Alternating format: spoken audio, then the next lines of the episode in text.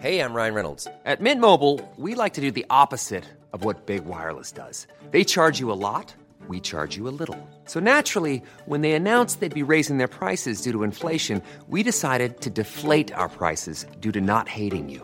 That's right. We're cutting the price of Mint Unlimited from $30 a month to just $15 a month. Give it a try at mintmobile.com slash switch. $45 upfront for three months plus taxes and fees. Promo rate for new customers for limited time. Unlimited more than 40 gigabytes per month. Slows. Full terms at mintmobile.com.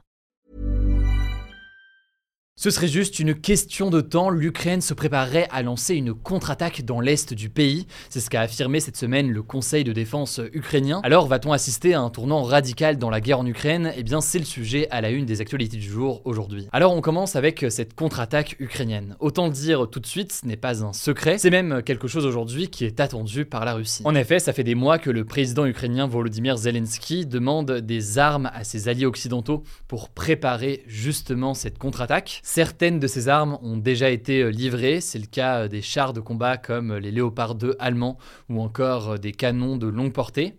Et on a donc actuellement une armée ukrainienne qui a amélioré son équipement et sa formation et qui attend là les dernières livraisons pour pouvoir mener potentiellement une nouvelle attaque. Ça pourrait être dans la région du Donbass, dans l'est de l'Ukraine, une région contrôlée en bonne partie depuis des mois par l'armée russe. Alors quelle est l'ambition de l'Ukraine ici et qu'est-ce que ça pourrait changer? Eh bien concrètement, l'Ukraine voudrait faire ce que l'on appelle une percée, donc concentrer ses forces sur un point étroit en espérant donc avoir une avancée. C'est ce qu'estime par exemple le général Ben Hodges, qui est un ex-commandant de l'armée américaine interrogé par euh, l'Express. Et pour vous donner du contexte, l'armée ukrainienne a déjà mené avec succès une contre-offensive. Ça s'était passé euh, dans la ville de Kherson, dans le sud du pays. Une attaque qui avait obligé euh, l'armée russe à se retirer de la ville, mais qui reste tout de même présente dans la région. Mais alors, où attaquera l'Ukraine cette fois-ci? Eh bien, dur de dire aujourd'hui, il y a plusieurs euh, possibilités. Première possibilité, eh bien, ce serait au niveau de la région euh, du Donbass, qui est en partie contrôlée par l'armée russe aujourd'hui. Autre option, eh bien, euh, on en a beaucoup parlé sur la chaîne. Depuis près de 8 mois, il y a énormément euh, de combats autour d'une ville, la ville de Bakhmut, qui est située tout simplement eh bien, à l'est de l'Ukraine, dans la région euh, de Donetsk. Volodymyr Zelensky a déjà affirmé à de nombreuses reprises qu'il ne souhaitait pas une victoire russe dans cette ville, craignant que eh bien, si la Russie prend cette ville, ça donne un élan à Vladimir Poutine pour s'emparer de la totalité de l'est de l'Ukraine.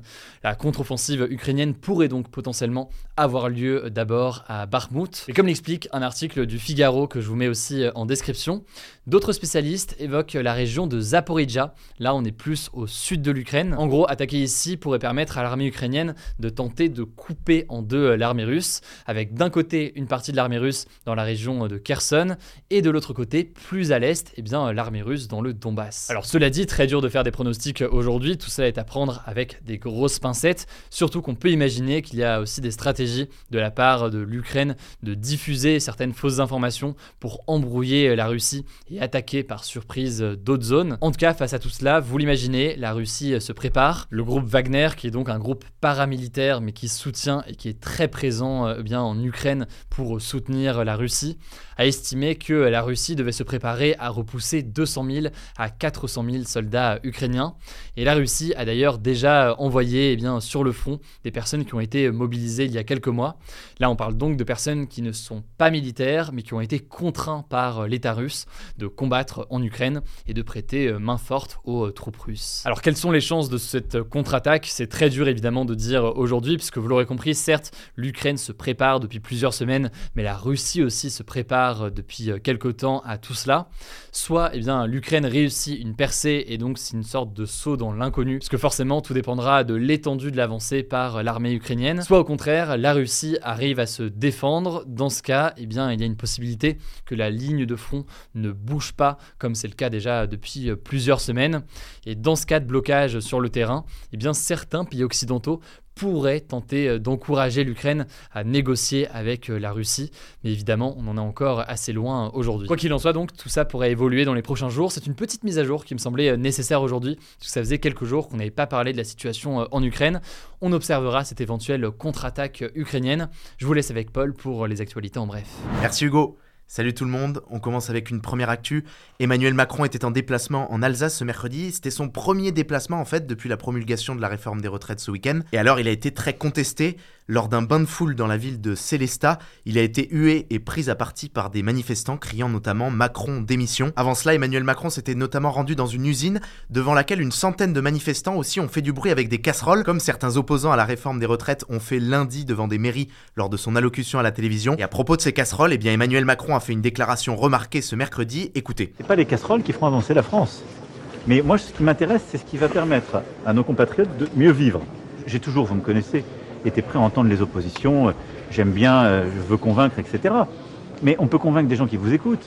On ne peut pas chercher à convaincre des gens qui ne vous écoutent pas. Quand les gens ils sont là pour pas écouter, il bah, faut le laisser pas écouter un moment, puis après il passe à autre chose. Deuxième info, toujours en France, Laurent Berger, le chef du syndicat CFDT, va quitter son poste en juin. Il l'a annoncé aujourd'hui. Laurent Berger est pourtant aujourd'hui l'une des figures majeures de la contestation contre la réforme des retraites. Il était à la tête de la CFDT depuis 10 ans, mais en fait il assure que son choix était arrêté depuis longtemps que ce n'est ni un coup de tête, ni un choix dicté par l'actualité, alors que certains lui prêtent l'intention de s'engager en politique. Il va laisser sa place à Marise Léon, l'actuelle numéro 2 du mouvement. Troisième actu, c'est un changement en France dans le monde du travail. Désormais, un abandon de poste ne donnera plus droit au chômage. En fait, jusqu'à aujourd'hui, quand un salarié ne venait plus travailler sans justification, il finissait généralement par être licencié pour faute grave et il pouvait alors percevoir des indemnités de chômage. Mais désormais, sauf cas particulier, ce ne sera plus le cas. Quelqu'un qui ne viendra plus au travail sera considéré comme quelqu'un qui démissionne. Le gouvernement a voulu faire ça pour limiter l'accès abusif aux allocations chômage. Alors pour vous donner un ordre de grandeur de ce que représentent les abandons de poste en France, l'an dernier le ministère du Travail en avait recensé 123 000. Ceci dit, les abandons de poste représentent 5% des fins de CDI, les contrats à durée indéterminée, loin derrière les démissions qui représentent 43% des fins de CDI. Et les abandons de poste viennent aussi après les ruptures conventionnelles, les fins de période d'essai et les licenciements continue avec une actu qui concerne le climat.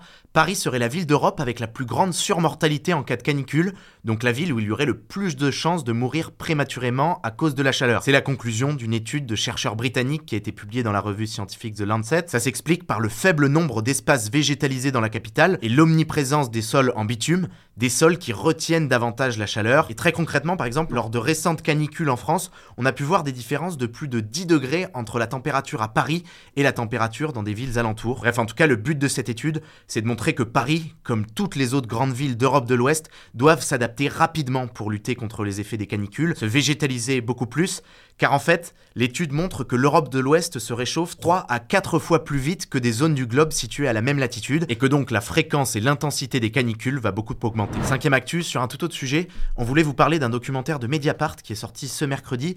Il est intitulé Guet-apens des crimes invisibles, et il met en lumière des pièges tendus aux hommes homosexuels par d'autres hommes. Alors qu'est-ce que c'est que ces pièges homophobes?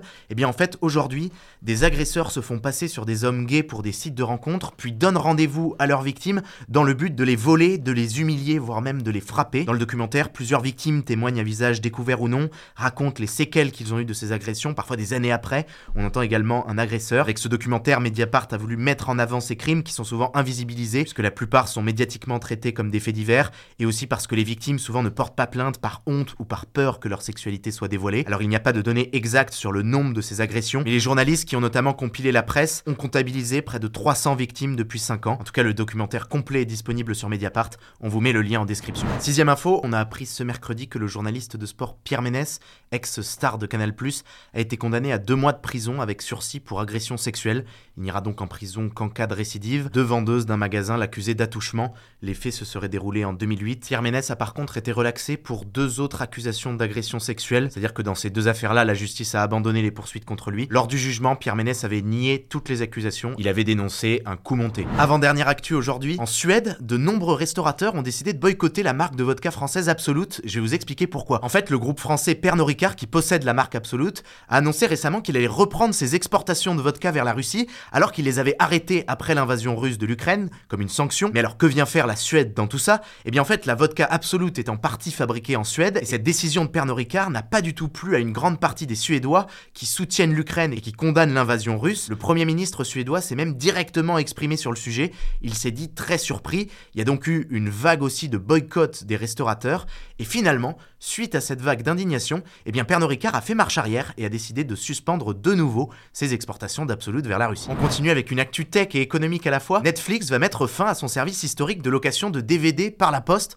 Alors vous vous dites peut-être Netflix faisait vraiment ça, louer des DVD par la poste Et oui, en fait, c'était le business historique de Netflix avant même d'être une plateforme de streaming. Et dites-vous que ce service de location de DVD comptait encore 16 millions d'abonnés aux États-Unis, notamment en fait des habitants qui avaient un faible débit internet et pour qui le streaming ne fonctionnait pas bien. Mais alors ce nombre d'abonnés à ce service de location de DVD ne faisait que baisser ces dernières années. Et pour Netflix aujourd'hui, il est très loin des 232 millions d'abonnés que compte aujourd'hui son service de streaming. En tout cas, si vous voulez creuser et que l'histoire de Netflix vous intéresse, on vous conseille fortement la vidéo de Sofiane sur le sujet sur YouTube. Elle est très bien faite, on vous met le lien en description. Et on termine avec une dernière actu insolite. Un photographe allemand qui s'appelle Boris Eldaxen a remporté un prestigieux prix en photographie grâce à une image créée par une intelligence artificielle et en fait il l'a fait exprès. Il a avoué après avoir remporté le prix que son image n'était pas vraiment une photo et qu'il l'avait créée avec une intelligence artificielle et suite à ça, il a refusé la récompense. En fait, avec ça, il a voulu mettre en lumière ces nouveaux outils d'intelligence artificielle et les questions que ça pose pour les artistes. Voilà, c'est la fin de ce résumé de l'actualité du jour. Évidemment, pensez à vous abonner pour ne pas rater le suivant, quelle que soit d'ailleurs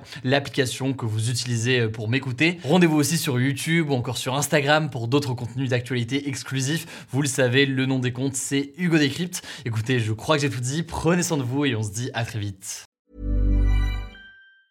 Mom deserves the best, and there's no better place to shop for Mother's Day than Whole Foods Market. They're your destination for unbeatable savings, from premium gifts to show-stopping flowers and irresistible desserts. Start by saving 33% with Prime on all body care and candles. Then get a 15-stem bunch of tulips for just $9.99 each with Prime. Round out Mom's menu with festive rosé, irresistible berry chantilly cake, and more special treats. Come celebrate Mother's Day at Whole Foods Market.